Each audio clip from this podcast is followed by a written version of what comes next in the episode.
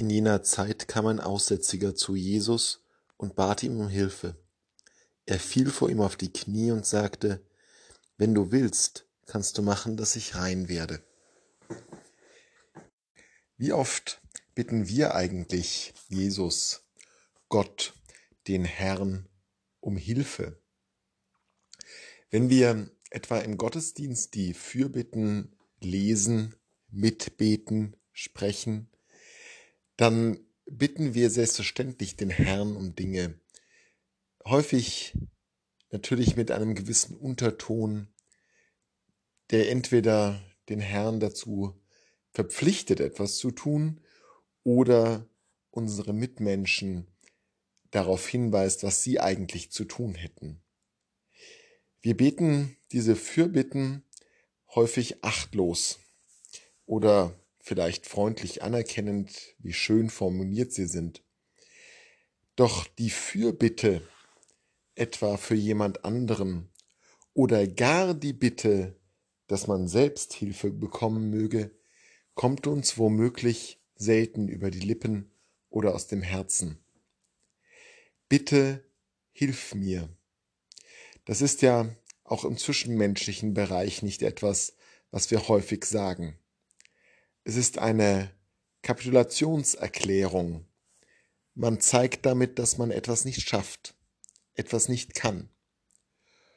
Und damit setzt man sich dem anderen unter. Man setzt sich herab der Person gegenüber, die man um Hilfe bittet. Das ist unangenehm, das wollen wir lieber nicht. Wir wollen zeigen können, dass wir selber etwas schaffen, dass wir selber eine Lösung finden. Deswegen haben wir selten die Gewohnheit, um Hilfe zu bitten. Es ist etwas, was wir möglichst vermeiden. Und wir vermeiden es eben auch gegenüber Gott. Das, was wir im Alltag einüben, ist im geistlichen Leben keineswegs anders oder gar besser. Doch denken wir einmal andersrum. Was ist, wenn uns jemand um Hilfe bittet? Viele von uns werden das als sehr angenehmer finden, als ein Kompliment, dass man ihnen etwas zutraut, aber vielleicht auch einfach deswegen angenehm, weil sie das Gefühl haben, sie können nutz, nützlich sein, sie können anderen Menschen weiterhelfen. Die Bitte hat ja nicht nur einen Sender, sie hat auch immer eine Adressatin auf der anderen Seite.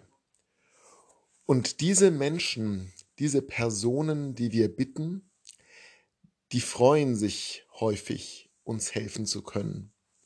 Die nutzen diese Gelegenheit nicht nur, um ihren eigenen Selbstwert zu steigern, sondern oft auch, weil sie das Gefühl und das Bewusstsein haben, dass sie dem anderen etwas Gutes tun sollten. Ja, der Herr spricht ja gerade über diese Menschen, wenn ihr sagt, ich war krank und ihr habt mich besucht. Ich war hungrig und ihr habt mir zu essen gegeben. Wenn wir also bitten, dann ist das zwar auch eine Kapitulationserklärung, aber gleichzeitig ermöglichen wir anderen Menschen, uns zu helfen. Gleichzeitig ermöglichen wir anderen Menschen, über sich selbst hinauszuwachsen, ihre eigenen Fähigkeiten einzubringen, Fähigkeiten zu entwickeln, die sie vielleicht noch gar nicht kannten. Wir ermöglichen es ihnen, etwas Gutes zu tun, gute Menschen zu werden.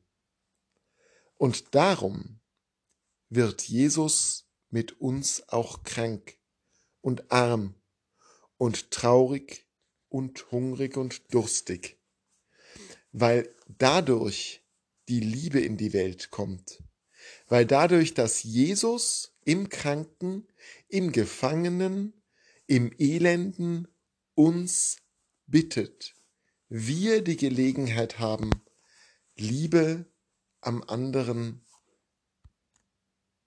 wirksam und tätig werden zu lassen.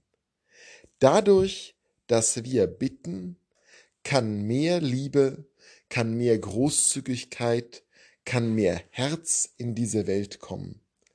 Erinnern wir uns daran, wenn wir einmal wieder Sorge davor haben, vor anderen schlecht dazustehen, wenn wir bitten. Vielleicht wird durch unser Bitten diese Welt zu einem besseren Ort.